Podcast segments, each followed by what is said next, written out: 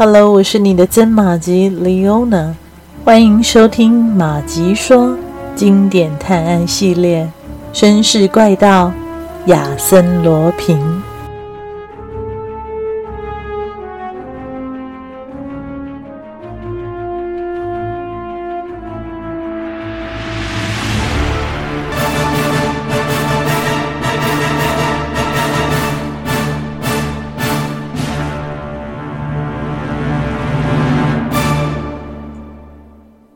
纳河两岸的风光一直以来都是那么的令人向往。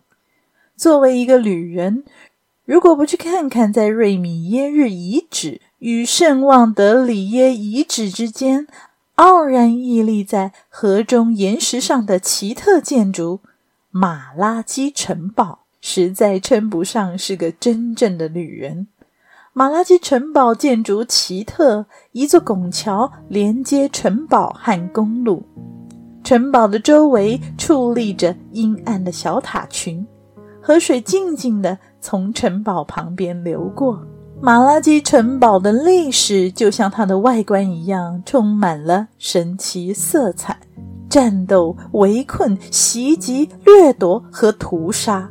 人们夜里聊天的时候，回忆起这里曾经发生的凶杀案，仍是不寒而栗。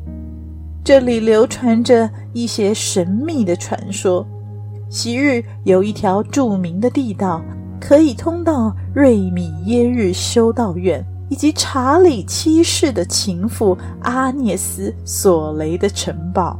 在这座充满神秘恐怖色彩的城堡里，正住着纳唐·加奥尔男爵，他因为投机而一夜暴富，人们称他为撒旦男爵。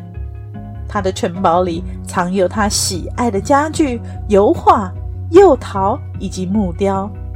他独自一人生活，雇了三个老仆人，从来没有一个外人进入这座城堡过，也从来没有一个人曾经观赏过。古老客厅里的那些装饰，三幅鲁本斯与两幅华托的油画，让古荣讲坛，以及那些在拍卖会上不惜巨资收购而来的奇珍异宝，男爵相当珍爱这些收藏品，成天为了他们提心吊胆。他狠狠地爱着这些珍宝，就像一个吝啬鬼。他小心翼翼地。爱着这些珍宝，就像爱一个情人那样。九月的某个星期五，邮差给这位撒旦男爵送来了一封挂号信。男爵平时与世隔绝，无亲无故，从来没有收过什么信件，因此他的心中掠过一丝不祥的预感，感到忐忑不安。他打开信纸，只见上面印着。巴黎萨塔监狱，他迅速的看了一个署名，竟然是亚森·罗平。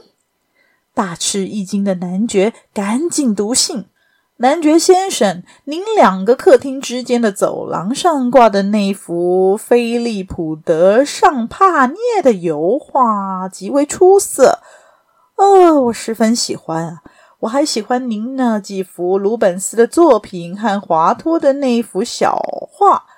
右边客厅里，路易十三时期的餐厨，博伟的挂毯，附有雅各签名的帝国时期独角小圆桌，和文艺复兴时期的储藏箱，以及左边客厅里。玻璃橱柜上的首饰和小巧精致的艺术品，我都注意到了，而且对他们很感兴趣。这一次，我只需要上述的物品，相信他们很容易就能脱手了。因此，请妥善包装好，并在八日内寄往巴蒂诺尔站，由我本人亲收。麻烦您预付运费啊！否则，我将于九月二十七日星期三至二十八日星期四的夜里亲自上门去收取。只是如此一来，我的要求就会再多一些了。请原谅我小小的打扰，并接受我崇高的敬意，亚森·罗平。男爵慌张不已，因为他知道亚森·罗平的厉害，他无所不能，什么事都干得出来。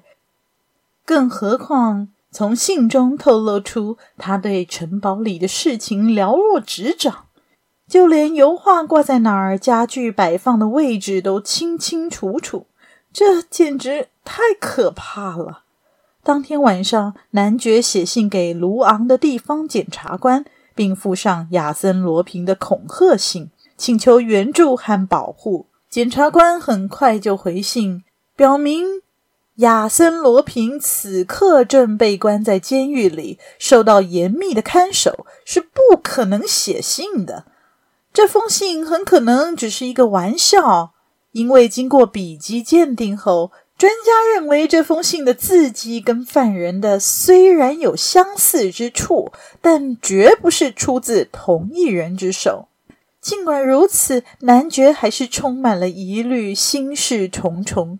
两天过去了，平安无事。第三天，科德贝克复兴报上的一则新闻令男爵兴奋异常。我们很高兴地得知。办案经验丰富的加尼马尔探长即将来本地三周。加尼马尔探长近期的功勋是将亚森·罗平抓拿归案，这使得他享誉全欧洲。这次他来此度假，是想借由钓鱼的乐趣来消除长期的劳累。男爵眼睛一亮，加尼马尔正是他现在最需要找的人。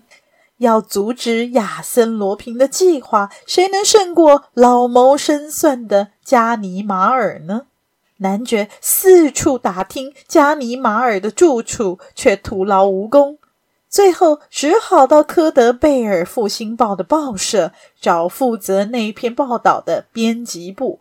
一位编辑很热心地把加尼马尔钓鱼的地点告诉他。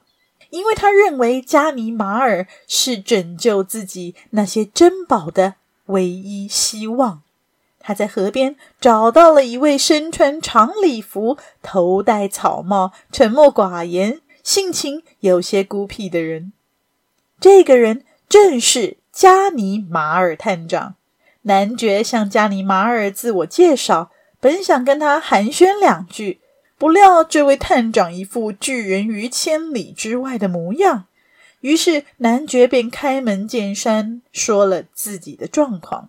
听到亚森·罗平的名字，加尼马尔回过头来，怜悯的将男爵从头到脚打量了一番后说道：“男爵先生，我想您应该明白一个道理：盗贼行窃是不会预先通知失主的。”尤其是亚森·罗平这样的人，绝对不会犯这样的错误。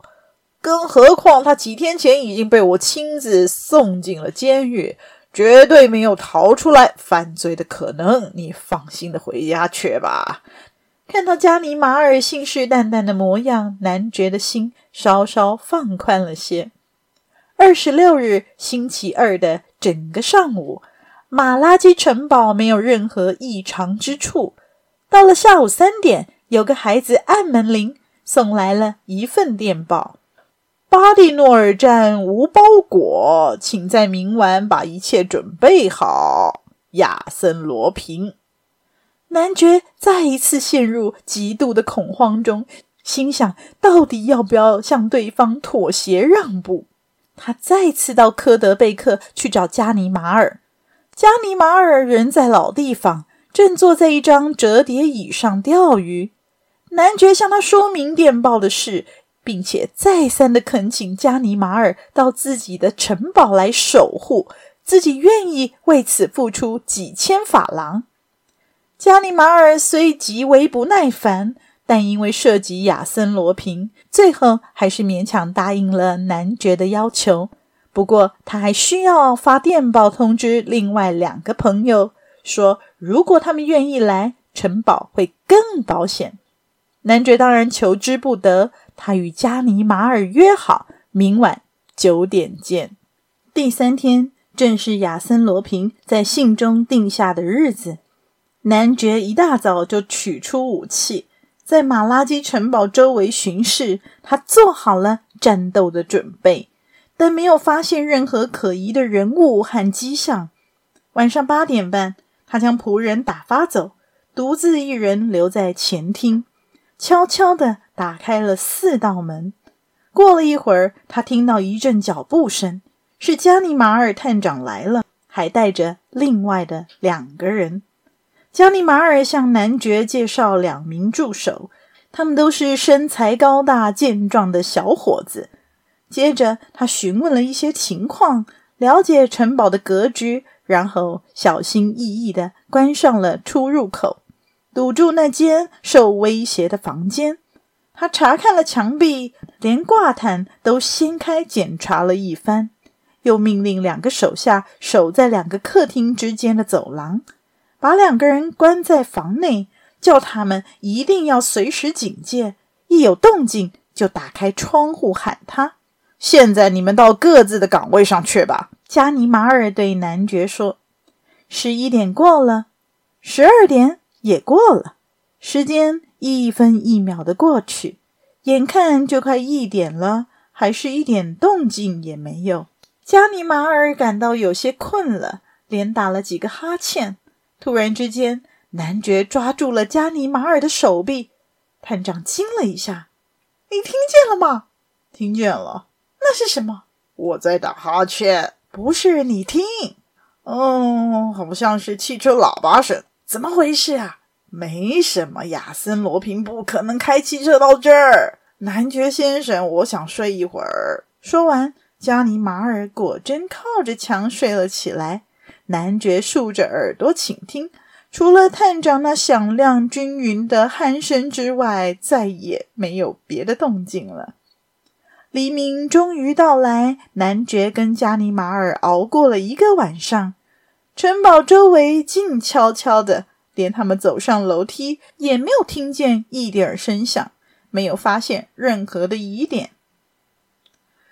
我是怎么跟你说的，男爵先生？其实我根本就不该受理此案，真是惭愧啊！加尼马尔拿出钥匙开门，走进了走廊。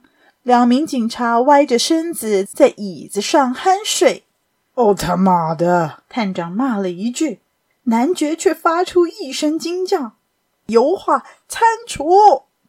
他手指着空荡荡的位置，眼睛望着一片光秃秃的墙壁，结结巴巴，气急败坏。加尼马尔顺着他手指的方向看去，华托的画不见了，鲁本斯的油画也被偷走了，挂毯没了踪影，玻璃柜里的首饰珍宝全被洗劫一空。路易十六时期的树枝状烛台，摄政王时代的小烛台，还有还有十二世纪的圣母像。感谢您的收听，我是曾马吉，绅士怪盗亚森罗平，我们下集再续。